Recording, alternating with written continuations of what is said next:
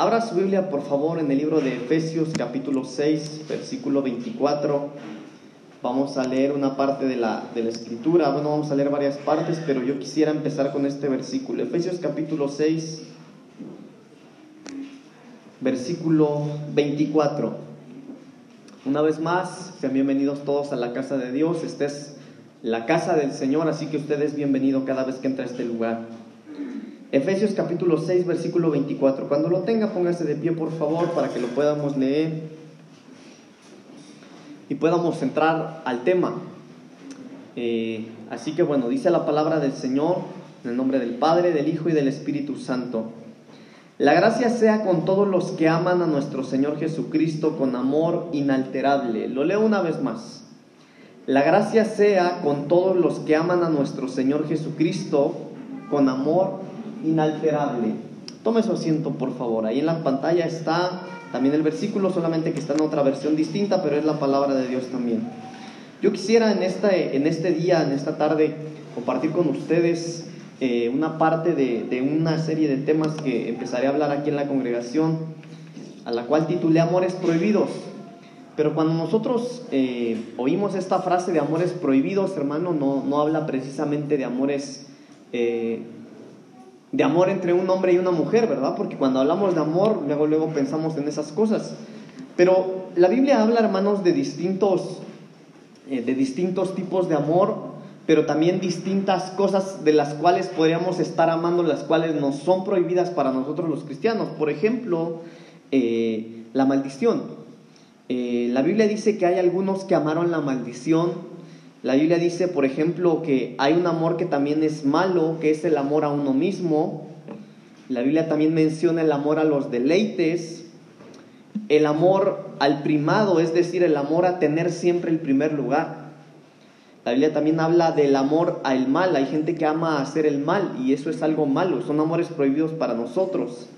La Biblia menciona el amor de la gloria de los hombres, es decir, gente que ama ser glorificada el amor a las tinieblas, dice la palabra del Señor, amaron más las tinieblas que a la luz. Entonces todos esos tipos de amores son amores prohibidos para nosotros. El amor al dinero, el amor a las cosas del mundo, el amor a las cosas vergonzosas. Pero la Biblia nos da luz en cuanto a, el amor, a cosas que nosotros como hijos de Dios no tenemos que estar amando.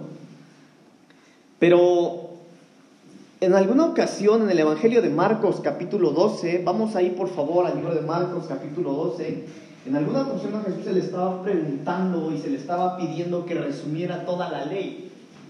Y Jesús responde de la siguiente manera, Evangelio de Marcos capítulo 12, versículo 30 al 33. Le preguntaban a Jesús y le dijeron, Jesús, si hubiera algo en lo que tú pudieras resumir toda la ley, ¿cuál sería? Si hubiera algo en que tú pudieras resumir los, los mandamientos del Padre, ¿cómo lo dirías? ¿Cómo lo harías? Y en esta ocasión Jesucristo mencionó esto que dice a partir del versículo 30. Marcos capítulo 12, versículo 30 al 33. Dice la palabra del Señor. Y amarás al Señor tu Dios con todo tu corazón, con toda tu alma y con toda tu mente y con todas tus fuerzas. Este es el principal mandamiento. Y el segundo es semejante Amarás a tu prójimo como a ti mismo. No hay otro mandamiento mayor que estos. Entonces el escriba le dijo, bien maestro, verdad has dicho, que uno es Dios y no hay otro fuera de él. Escuche, y el amarle con todo el corazón, con todo el entendimiento, con toda el alma y con todas las fuerzas, y amar al prójimo como a uno mismo, es más que todos los holocaustos y sacrificios. Entonces nosotros debemos entender, hermanos, que nosotros, lo que Dios pide de nosotros es que nosotros estemos enamorados de Él. ¿Cuántos aman a Dios, hermanos?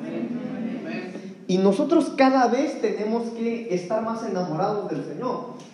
Pero tiene que haber coherencia entre lo que decimos con lo que hacemos, porque usted no puede decir que ama a Dios, pero no cumple su palabra. Porque decir que amamos a Dios es fácil, todo el mundo dice que ama a Dios. Aún los que acaban de matar a una persona los ladrones acabando de robar, si usted les pregunta si aman a Dios, le van a decir que aman a Dios. Pero la Biblia dice, más adelante me parece que lo traigo aquí, pero hay un versículo de la Biblia, en Juan 14, 15 la Biblia dice, si me amáis, guardar mis mandamientos. Entonces Dios pide que el amor que nosotros le tenemos a Él se lo demostremos guardando o cumpliendo sus mandamientos. Entonces la Biblia, le mencionaba hace un momento, la Biblia menciona amores de los que, en los que nosotros no, no tenemos participación. Nosotros no podemos ser gente que ame más al dinero que Dios. Nosotros no podemos ser gente que ame más las cosas del mundo que amar a Dios. Entonces nosotros vemos en esta parte de la Biblia que el Señor Jesús resumió todo en amar a Dios. Pero amarlo no solamente con nuestra mente o no solamente con nuestras palabras, sino amarlo con toda nuestra mente, con todo nuestro entendimiento, con todas nuestras fuerzas, estar enamorados del Señor. Incluso Jesucristo eh, menciona después en el versículo 33, y el amarle con todo el corazón, amarle con todo el entendimiento, amarle a Él con toda el alma y con todas las fuerzas y amar al prójimo como a uno mismo, esto es más que todos los holocaustos y sacrificios. Entonces eso quiere decir que podría haber personas que están ofreciéndole o dándole a Dios holocaustos o sacrificios sin estarlo amando tanto. Entonces nosotros debemos cerciorarnos que cuando nosotros le estamos ofreciendo algo a Dios, la motivación de eso que nosotros estamos ofreciendo sea el amor que le tenemos a Él. Cada vez que nosotros venimos a la congregación y venimos a cantarle al Señor, nosotros nuestra motivación principal tiene que hacerlo porque lo amamos. No para que se oiga más bonito mi canto. Eh, o a lo que quiero llegar, hermanos, es que nosotros cada vez que tenemos la oportunidad de ofrecerle algo al Señor, nuestra motivación principal tiene que ser porque le amamos. Mire qué lindo que usted vino hoy a la iglesia, porque le decía yo hace un momento, en estos días lluviosos, algunos llevaron en medio de la lluvia, ¿verdad? Qué bueno que se vino a la iglesia. Porque usted ama al Señor y por eso estamos aquí reunidos. Porque amamos al Señor, porque le amamos.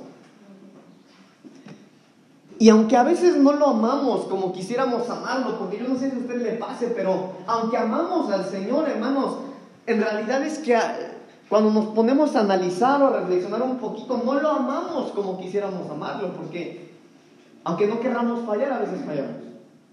Aunque nosotros quisiéramos darle lo mejor al Señor, nos cuesta mucho y, y queremos hacerlo, queremos amar al Señor, pero no, no lo estamos amando como queremos, porque cuesta amarlo.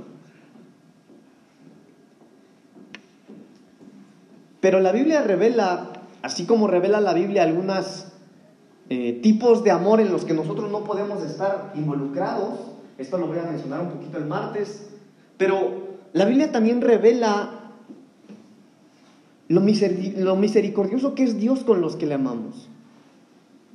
La Biblia revela las bendiciones que reciben aquellos que aman a Dios. Ahora miren, nosotros somos gente que ama a Dios. Y cada uno de distinta manera y cada uno con distinta magnitud o, como lo entendemos o como podemos. Algunos amamos a Dios cuando lo alabamos, algunos lo alabamos cuando lo adoramos, algunos le demostramos nuestro amor a Dios con el cuidado de nuestros hijos, con guardarnos del pecado, con abstenernos de, de no involucrarnos en cosas que no nos son buenas. Y de esa manera le demostramos nuestro amor a Dios. Pero todos los que estamos aquí amamos al Señor. Entonces yo quiero hoy hablar un poquito acerca de eso de las bendiciones para los que amamos a Dios. Así que, ¿cuántos aman a Dios, hermano? Entonces, todo lo que vamos a hablar hoy aquí, eso es para usted. No porque lo diga yo, hermano, ¿quién soy yo? No porque lo dice la palabra del Señor. Así que empecemos. Éxodo capítulo 20, versículo 6. Vamos al libro de Éxodo capítulo 20, versículos del 5 al 6, hermanos, por favor. A veces cuando nosotros hablamos de Dios,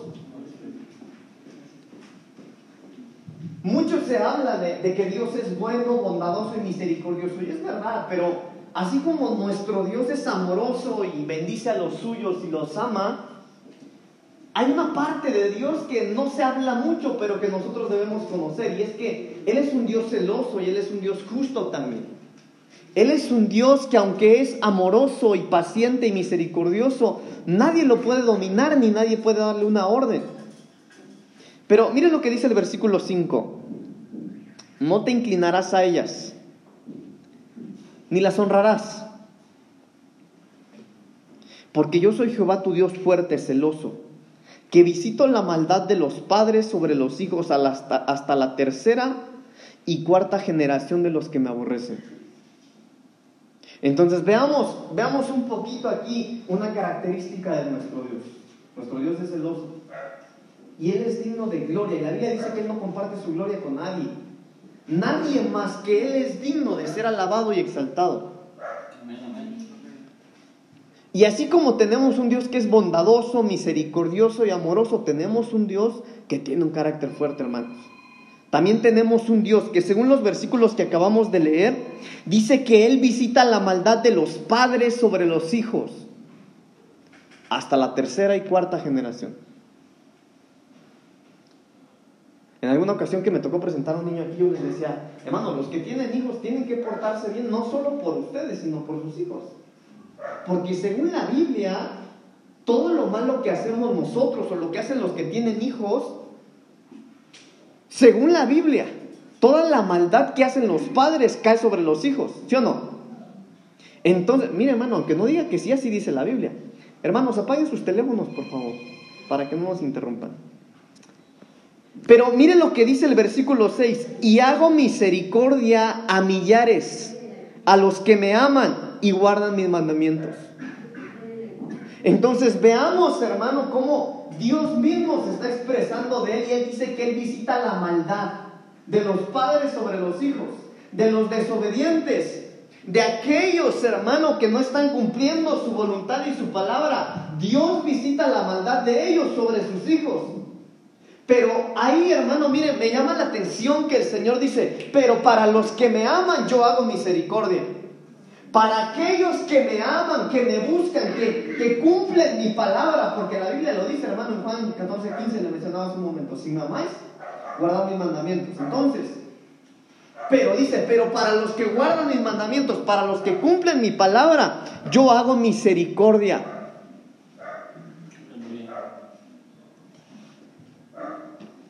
Entonces a los que amamos a Dios tenemos un Dios que es misericordioso con nosotros. Estas cosas os escribo, dice la palabra del Señor, para que no pequéis. Pero si alguno de ustedes pecara, no se preocupen, abogado tenemos para con el Padre, a Jesucristo el justo. Esa es la misericordia de nuestro Dios. Esa es la misericordia que tenemos nosotros los que amamos a Dios. Yo le decía hace un momento, hermano, la realidad es que nosotros amamos a Dios, pero no lo amamos tal vez como quisiéramos amarlo, porque tal vez usted quisiera cantar mejor para el Señor y no puede. Tal vez quisiera vivir mejor para el Señor y no puede vivir mejor. Tal vez usted quisiera tener más para ayudar a las personas necesitadas y de esa manera agradar al Señor, pero no tiene más. Entonces tal vez quisiéramos amar a Dios como, mire, tal vez nosotros tenemos en nuestro corazón la intención de ser mejores. Tenemos la intención de ser mejores esposos, de ser mejores padres, de ser mejores hijos, de ser mejores cristianos. Pero a veces nos quedamos atorados ahí, en el querer y no poder. Pero la palabra del Señor dice que Él tiene misericordia con los que le aman. Cuando nosotros nos volteamos a ver, hermanos, Mire, yo he mencionado las últimas semanas y yo les he dicho, hermanos, empecemos a vernos como el Señor nos ve. Porque cuando Dios nos ve, hermanos, Él no nos ve sucios, Él nos ve limpios. Él nos ve con ojos de amor y de misericordia. No importa cuán sucios vengamos, llenos de pecado, hermano. No importa cuán qué tan malas cosas hayamos hecho. Cada vez que nosotros venimos y nos presentamos delante del Señor, Él nos ve con ojos de amor y de misericordia porque le amamos. Pero tal vez en este lugar podría haber alguien que diga, bueno, pastor, la verdad es que yo no amo a Dios. Tal vez yo estoy aquí en la iglesia no porque lo ame, yo estoy en la iglesia tal vez porque le tengo miedo a Dios. Yo tengo miedo que me vaya mal y por eso estoy aquí. Yo tengo miedo que las cosas no me funcionen porque ya sé que lejos de Dios me puede ir mal, pero no estoy acá porque lo amo, estoy acá por un miedo tal vez. Y a veces, hermano, como cristianos, Seguimos a Dios por un temor. Mire, muchas personas buscan al Dios de los milagros, buscan al Dios que sana, al Dios que libera, al Dios que cambia. pero escuche esto, buscan los beneficios olvidándose que Él es la prioridad. Y algunos como cristianos podríamos caer en ese error, de estar buscando su provisión, de estar buscando su bendición, de estar buscando su cuidado. Y nos olvidamos, hermanos, que nosotros tenemos que buscarlo a Él no por lo que nos pueda dar, sino por lo que Él es. Y la palabra de Dios dice que a los que lo amamos, Él nos hace misericordia. Misericordia es una segunda oportunidad. Misericordia es perdón. Misericordia es que Él te pueda apapachar en medio del pecado. Mire, nosotros debemos de entender esto porque a veces la religión nos pone conceptos erróneos, como por ejemplo, la religión enseña que si tú pecas, Dios no te acepta como eres. La religión te enseña que si tú caíste en pecado, que si tú eres desobediente, que si eres grosero, que si estás lleno de pecado, Dios te rechaza. Y eso no es así. Eso es religión. Pero la misericordia es que no importa cuán lleno de pecado tú estás, Dios te puede perdonar. La misericordia es que no importa cómo te presentes delante de Dios, si tú lo buscas con todo tu corazón, la Biblia dice que un corazón contrito y humillado Dios no lo desprecia jamás. Y Él hace misericordia con los que le aman. Con los que le aman y guardan sus mandamientos. Entonces nosotros tenemos que cerciorarnos, amada iglesia, de que haya coherencia entre lo que decimos y lo que vivimos. Nosotros no podemos venir y decirle al Señor que lo amamos cuando no estamos obedeciendo su palabra.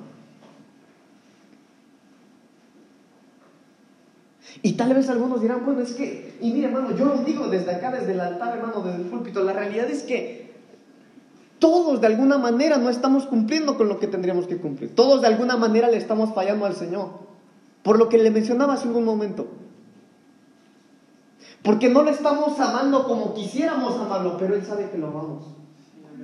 Señor, yo, yo sé que hay muchas cosas que nos cuestan, pero cada día estoy esforzándome para amarte más. Y eso Dios lo sabe. Sí, hermanos, Dios sabe lo que en lo oculto nosotros estamos fallando. Dios sabe de esas cosas que no podríamos mencionar en voz alta por vergüenza. Dios lo sabe. Pero Él también sabe que tú te estás esforzando.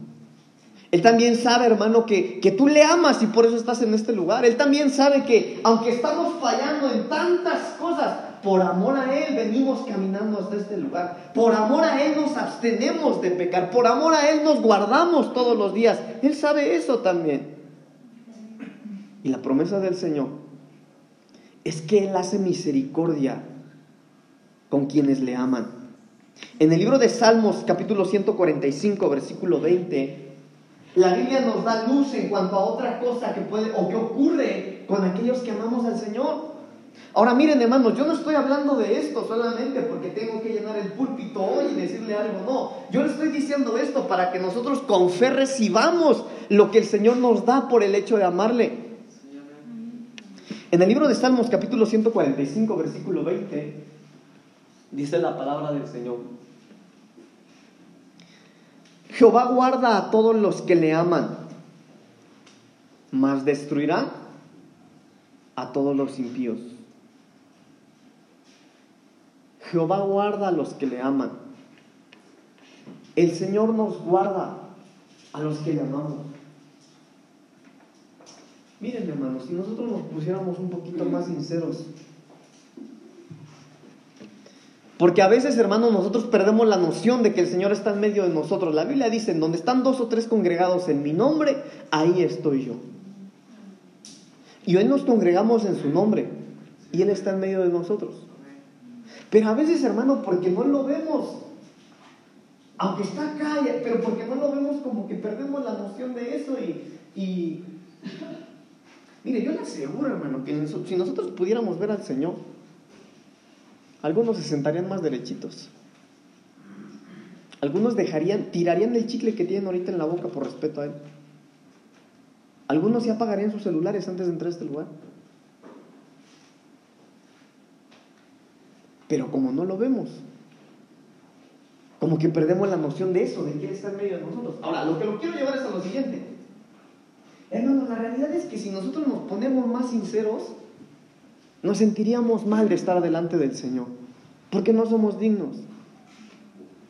Señor, esta semana te fallé, Señor, esta semana levanté la voz sin querer, le grité a mi esposo, le grité a mis hijos, Señor, le, ahí iba manejando y el que no me dejaba pasar le dije de cosas, algo pasó y, nos ha costado, ¿verdad? Porque nuestra carne es, es nuestro peor enemigo y nos cuesta serle fiel al Señor.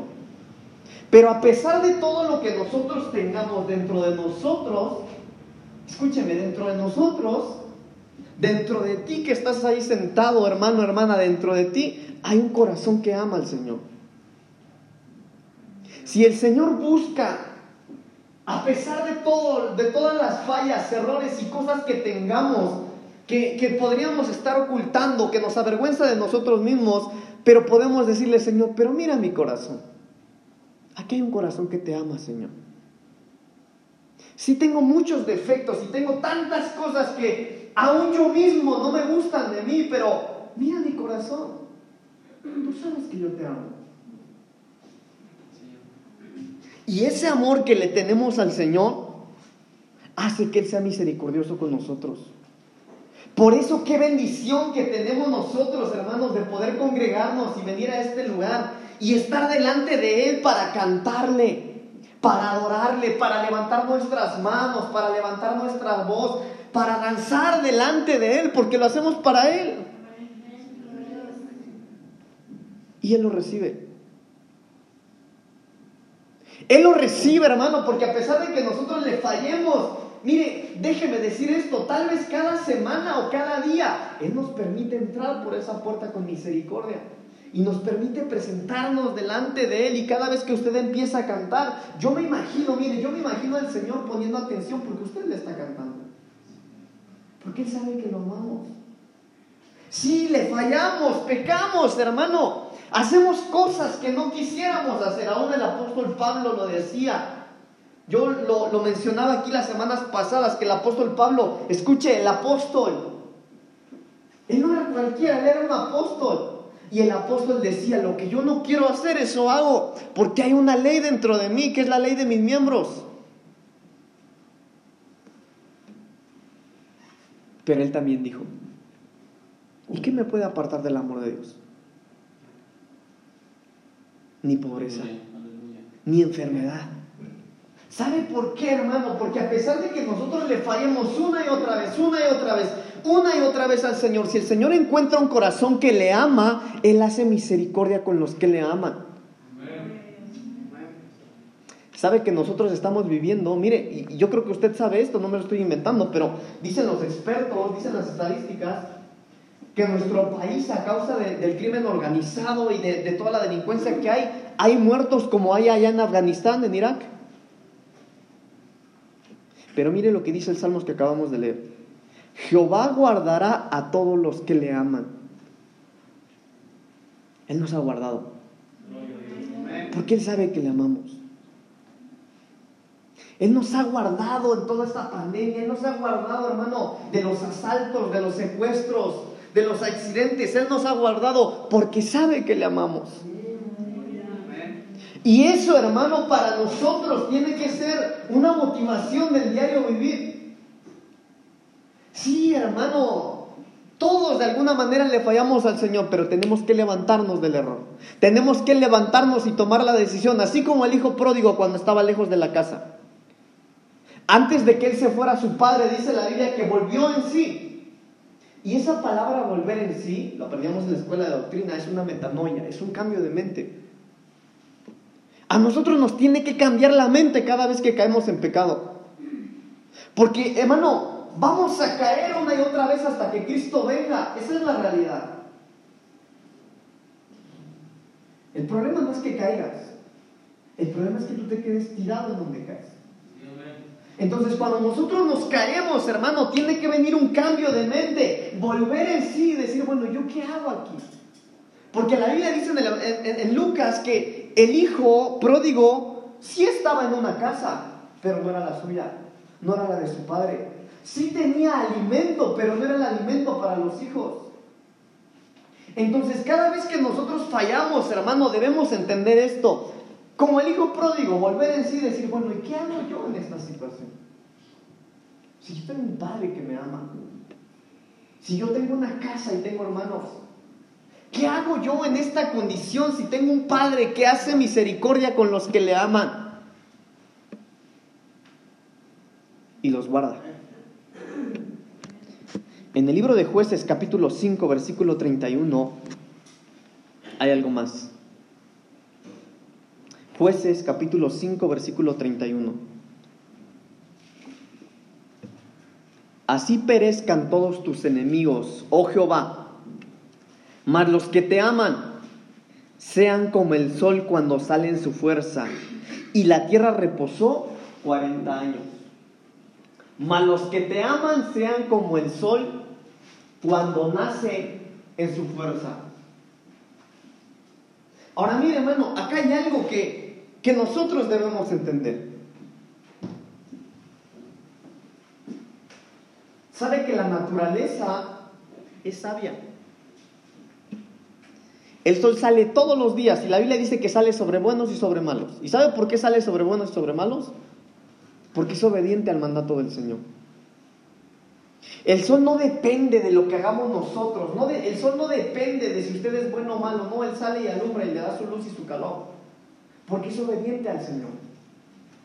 Y la Biblia dice aquí que a los que le aman, más a los que le aman, salen, sean como el sol cuando nace en su fuerza.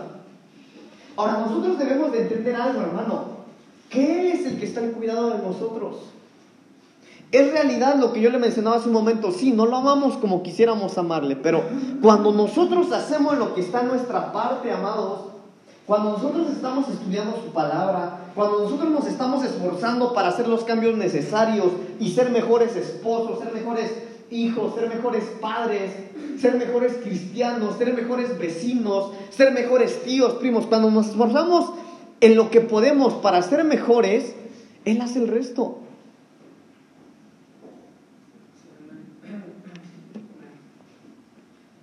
porque le amamos. Él es el más interesado en que usted sea un buen esposo. A Dios no le agrada cuando un matrimonio pelea. Yo no me imagino a Dios disfrutando los gritos entre el esposo y la esposa. Yo no me imagino los gritos entre un padre y un hijo y que Dios se goce en eso. Entonces, Él es el más interesado. Escuche, Dios es el más interesado en que usted sea perfeccionado pero necesitamos hacer nuestra parte. Y nuestra parte es amar al Señor. Nuestra parte es demostrarle nuestro amor, no hablarlo, no decirlo, sino amarlo en realidad.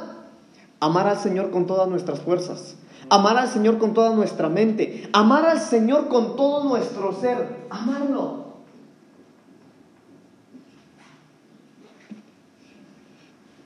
A veces cuando te acercan los jóvenes, pastor, tengo mi examen. Y a veces piden oración, ¿verdad? Ore por mí porque voy a hacer mi examen. Sí, nosotros oramos, pero ¿ya estudiaste? No, por eso estoy pidiendo oración. pero nosotros debemos entender que cuando nosotros hacemos nuestra parte, escuche, Él hace esto. Él hace esto. Pero tenemos que estar poniendo todo en nosotros. El que ama a Dios le sirve. El que ama a Dios le obedece. El que ama a Dios lo busca. El que ama a Dios tiene tiempos íntimos con Él. Y cuando nosotros amamos al Señor y pasamos esos tiempos de intimidad con Él, Él nos va perfeccionando poco a poco.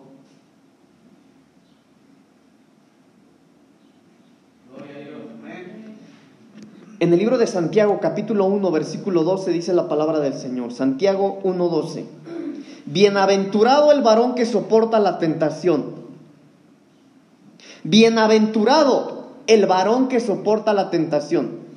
Porque cuando haya resistido la prueba, recibirá la corona de vida que Dios ha prometido a los que le aman. Lo leo una vez más. Santiago capítulo 1, versículo 12. Mire, bienaventurado el varón que soporta la tentación, porque cuando haya resistido la prueba, recibirá la corona de vida que Dios ha prometido a los que le aman. Entonces, los que amamos al Señor tenemos promesas del Señor. ¿Cuáles son las promesas? ¿Qué nos va a dar galardones?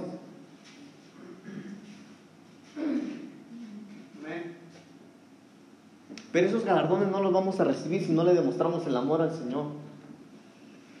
Porque mire lo que dice aquí este versículo. Bienaventurado el que soporta la tentación. Si hay un momento en el que tú puedes demostrarle tu amor a Dios, es en el momento de la tentación. Si hay una oportunidad en la vida que tú tienes para demostrarle cuánto le amas a Dios, es en el momento de la tentación. Es ese momento. En el momento que estás por caer en pecado. En el momento que te está seduciendo un vicio. En el momento que te está seduciendo darle la espalda a Dios. Ese es el momento más importante, esa es la oportunidad de tu vida que tienes para demostrarle a Dios cuánto lo amas. Porque aquí es fácil. Hermanos, estar aquí reunidos es fácil demostrarle nuestro amor a Dios.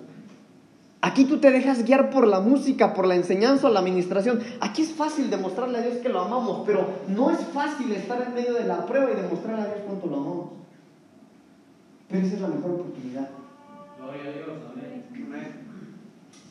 Por ejemplo, para los que están en vicios. Cuando no tienes que pagar de nada y te invitan, ahí esa es la oportunidad que tienes tú para demostrarle a Dios cuánto lo amas y decir no. Cuando estás casado o casada y te llega la tentación a través de alguien que no es tu esposo o tu esposa. Ese es el momento más impresionante que tú tienes para demostrarle no solo a tu cónyuge, sino a Dios cuánto lo amas. Y por eso la palabra de Dios dice, bienaventurado el que soporta la tentación. Escuche, porque cuando haya resistido la prueba, entonces la tentación para nosotros es una prueba. Es un examen. La tentación para nosotros es la oportunidad que Dios nos está dando para demostrarle cuánto le amamos. Por eso yo le mencionaba hace un momento, amar a Dios no solamente decirlo. Amar a Dios es que cuando nosotros salgamos de este lugar cambiemos hábitos de vida que tenemos. Amar a Dios es decirle no al pecado. Amar a Dios es tener la capacidad de huir, dice la Biblia, de las pasiones juveniles. Yo les mencionaba, hermano, que Jesucristo mismo lo hizo. Jesús no se puso a discutir con el diablo cuando fue tentado en el desierto. Dice la Biblia que cuando Jesús fue tentado en el desierto, el diablo lo tentó y Jesús le dijo, escrito hasta el Señor tu Dios adorarás, él solo servirás, y se fue de ahí. Él no se quedó a debatir con él. Entonces nosotros no podemos sentirnos lo suficientemente valientes como para estar jugando con el pecado una y otra vez diciendo, no, no voy a fallar, no pasa nada. No, no es así, hermano. Cuando nosotros estemos frente a la prueba y a la tentación, nosotros tenemos que tener la capacidad de demostrarle al Señor cuánto lo amamos. Porque el que resiste la prueba recibirá la corona de vida que Dios ha prometido a los que le aman. Miren, nosotros no buscamos a Dios por interés. Tal vez alguno habrá acá porque tal vez, hermano, yo no descarto que algunos estén aquí buscando a Dios para que los sane o para que traiga a sus hijos, para que los libere de algo, para que les ayude en algo. Y no está mal porque Dios lo puede hacer. Pero cuando nosotros seguimos a Dios por amor, porque lo amamos, escuche, sin que nosotros lo, lo busquemos por interés, hay promesas del Señor para nosotros. Hay galardones que Dios tiene, según la Biblia, para los que le amamos. Sabe que nosotros estamos luchando contra corriente. A nosotros los cristianos que vamos en contra lo que la sociedad está proclamando, a veces nos llaman anticuados. nos llaman religiosos, nos llaman retrógradas, nos llaman de mente cerrada, porque no aceptamos todo lo que contradice la palabra del Señor. Pero escuche, aunque acá podríamos nosotros ser aborrecidos, aunque acá en el mundo nosotros pudiéramos ser criticados, aunque acá en el mundo muchos podrían abusar de nosotros, hay galardones para nosotros los que amamos al Señor. Y esa tiene que ser nuestra motivación. Escúcheme bien, hermano, miren, ni se acomode acá en la tierra, porque no fuimos llamados para vivir bien acá. No, no, no es así. El llamado del Señor es para que nosotros vivamos bien allá con Él. Santiago capítulo 2, versículo 5. Santiago capítulo 2, versículo 5. Dice la palabra del Señor. Si le cuesta encontrarlo, ahí están las pantallas. Hermanos míos, amados, oíd. ¿No ha elegido Dios a los pobres de este mundo para que sean ricos en fe y herederos del reino que ha prometido a los que le aman? Qué hermoso, hermanos. Mire, déjemelo verle una vez, una vez más. Hermanos míos amados, oíd. ¿No ha elegido Dios a los pobres de este mundo para que sean ricos en fe y herederos del reino que ha prometido a los que aman? Hermano, por eso es lo que yo le estoy diciendo. Mire, es verdad, hermano, a nosotros nos va a costar un poquito más. Mire, le voy a poner algo muy, muy fácil, muy claro. En nuestra nación, en nuestro país, a veces cuando los jóvenes terminan una carrera no llegan a una buena posición. ¿Sabe por qué? Porque no tienen influencias.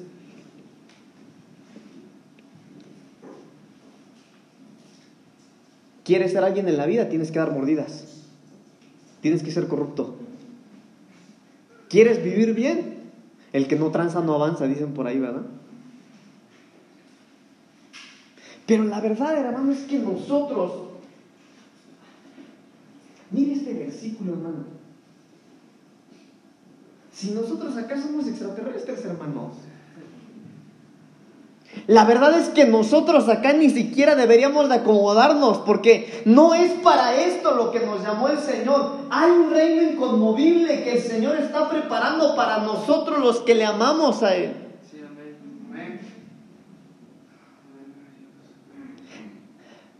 ¿No ha elegido Dios a los pobres de este mundo para que sean ricos en fe y herederos del reino que ha prometido a los que le aman?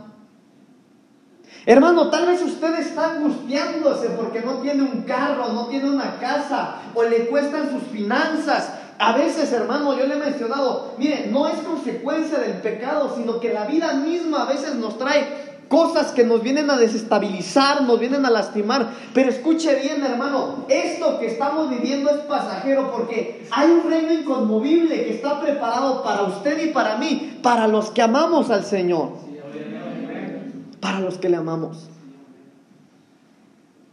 Y esa tiene que ser nuestra motivación. Hermano, cuando nosotros quitamos nuestra mirada del cielo y la ponemos en las cosas terrenales, entonces nunca vamos a tener una fuerza espiritual. Señor, yo quisiera ir a buscarte, yo quisiera ir al culto, pero ¿cómo voy a ir, Señor, si, si no están bien mis finanzas? ¿Cómo voy a ir, Señor, si mi matrimonio no está bien? ¿Cómo voy a alabarte, Señor, si mis hijos no están bien?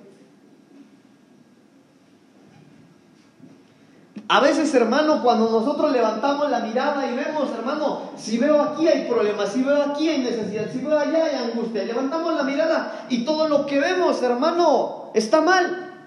Pero mire lo que dice en la Biblia. Alzaré mis ojos a los montes. ¿De dónde vendrá mi socorro? Pues mi socorro viene de Jehová que hizo los cielos y la tierra. Hermano, si usted levanta la vista y ve problemas, angustia y turbación, levántelo un poquito más. Ahí va a ver al Señor de señores. Ahí va a ver de dónde proviene su socorro, de Jehová el que todo lo puede. Esa tiene que ser nuestra motivación. Porque le amamos. Nosotros estamos acá porque le amamos. Si nosotros no participamos de lo que el mundo participa es porque le amamos. Sí, pudiéramos responder como ellos responden, pero le amamos. Podríamos caminar como locos como ellos, pero no lo hacemos porque le amamos. Podríamos criticar, juzgar, maldecir como ellos lo hacen, pero no lo hacemos porque nosotros le amamos. Y hay bendiciones para los que le aman. Somos ricos en fe. Y pronto, pronto veremos, hermano, descender de los cielos al amado de nuestras almas. Y ese día, hermano, no importa cuánto hayas tenido, cuánto hayas padecido, sabrás que valió la pena abstenerte de todo lo que te estás absteniendo ahora. ¿Qué día, hermano? ¿Qué es lo que vamos a hacer? ¿Será que vamos a correr? ¿Será que nos vamos a desmayar? ¿Será, hermano, que lo vamos a alabar? ¿Qué vamos a hacer ese día? Pero vamos a estar frente a Él. Y le vamos a decir, Señor, me guardé porque te amo. Me abstuve porque te amo, Señor. Me callé y no respondí porque te amo. Me congregué, Señor, a pesar de la lluvia, del frío, del dolor, de la enfermedad, porque te amo. Qué lindo, hermanos, qué lindo. Primera de Corintios, capítulo 2, versículo 9. Antes bien, Qué hermoso es el Señor. Antes bien, como está escrito, cosas que ojo no vio, ni oído oyó, ni han subido en corazón de hombre, son las que Dios ha preparado para los que le aman. Oiga, eso no es para todos. Eso es para usted y para mí. Cosas que ojo no vio, Cosas que oído no yo, ni han subido a corazón de hombre. Hay algo, hermano, que el Señor está guardando para nosotros, para los que le amamos. A veces cuando ustedes están en la escuela, muchachos, a veces cuando estamos en el trabajo, a veces, hermano, por la presión de la sociedad, podría ser que nosotros nos sentimos pequeños. Porque algunos tienen lo que nosotros no tenemos. Algunos disfrutan de lo que nosotros nos privamos. Pero el Señor está guardando algo para los que se guardan. El Señor está preparando algo desconocido, hermano. Algo rico. Algo que no ha subido al corazón de hombre, hermano. Algo que ojo no vio ni oído yo. Algo hermoso y maravilloso de Él que ha guardado para todos los que se guardan. Vale la pena, hermanos. Jóvenes, señoritas, hermanos, vale la pena guardarse para el Señor. Vale la pena que el mundo no te diga lo contrario. Sí vale la pena ser diferente porque le amamos. Cosa que ojo no vio, ni oído yo.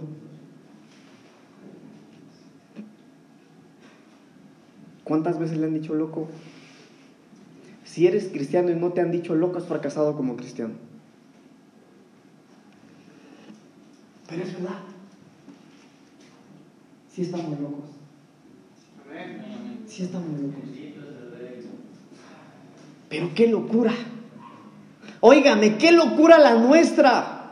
Qué locura la nuestra que tenemos el privilegio de venir a este lugar y cantar, adorar, levantar las manos, llorar, danzar delante de un Dios que está vivo, que sana, que libera, que transforma, que cambia.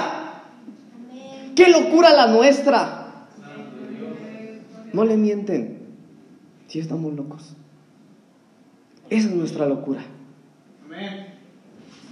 Porque le amamos. Romanos capítulo 8, versículo 28. Y sabemos que a los que aman a Dios, escuche, y sabemos que a los que aman a Dios, todas las cosas les ayudan a bien. Y sabemos que a los que aman a Dios todas las cosas les ayudan a bien. Óigame, todo lo que le ocurre a usted le ayuda bien. Pastor, aunque no tenga dinero, hasta eso. Tengo problemas. Pero la Biblia dice que si tú le amas, todo te va a ayudar a bien.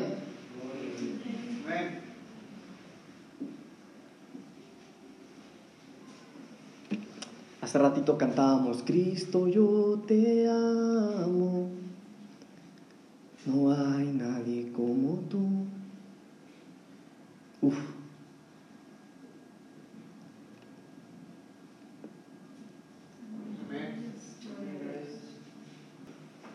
Efesios capítulo 6, versículo 24. Fue el versículo con el que empecé. Efesios capítulo 6, versículo 24. La gracia sea con todos los que aman a nuestro Señor Jesucristo con amor inalterable.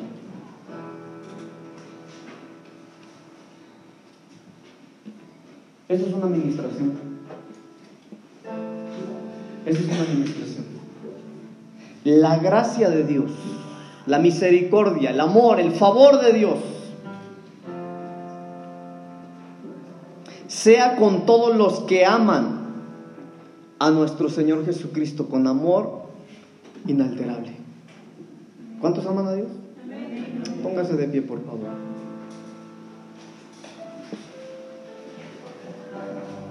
Yo no tengo la menor idea de cómo vino hoy usted a iglesia, no lo sé. No sé cómo viniste hoy al templo. No sé si llegaste cargado, no sé si llegaste angustiado, no sé si vienes en pecado o no. Yo no sé si antes de venir hoy pecaste temprano, si discutiste, si vienes con algún dolor o alguna angustia, pero sé por qué Dios te trajo. Eso sí lo sé. Te trajo porque Él sabe que tú le amas. Él sabe que tú le amas.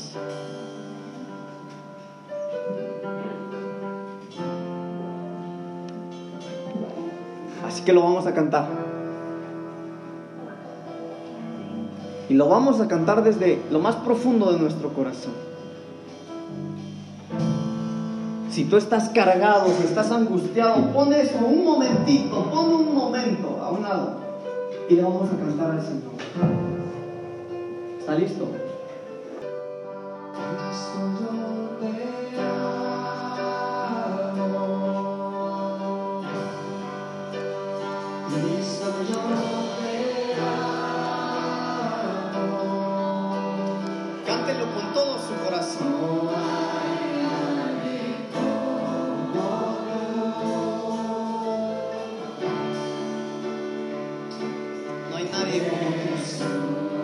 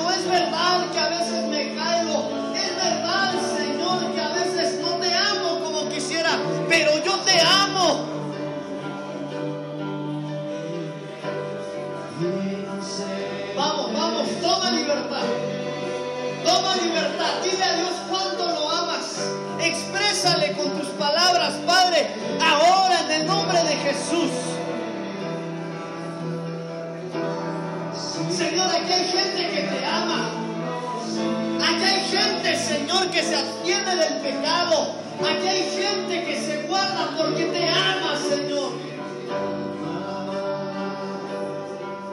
Señor, te amamos. Señor, tú sabes que te amamos.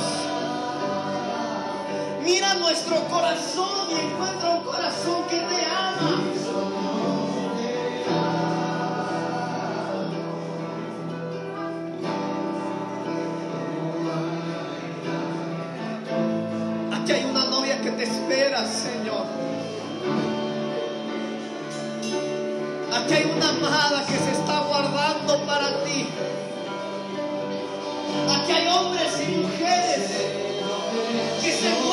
para el encuentro contigo, amado Señor.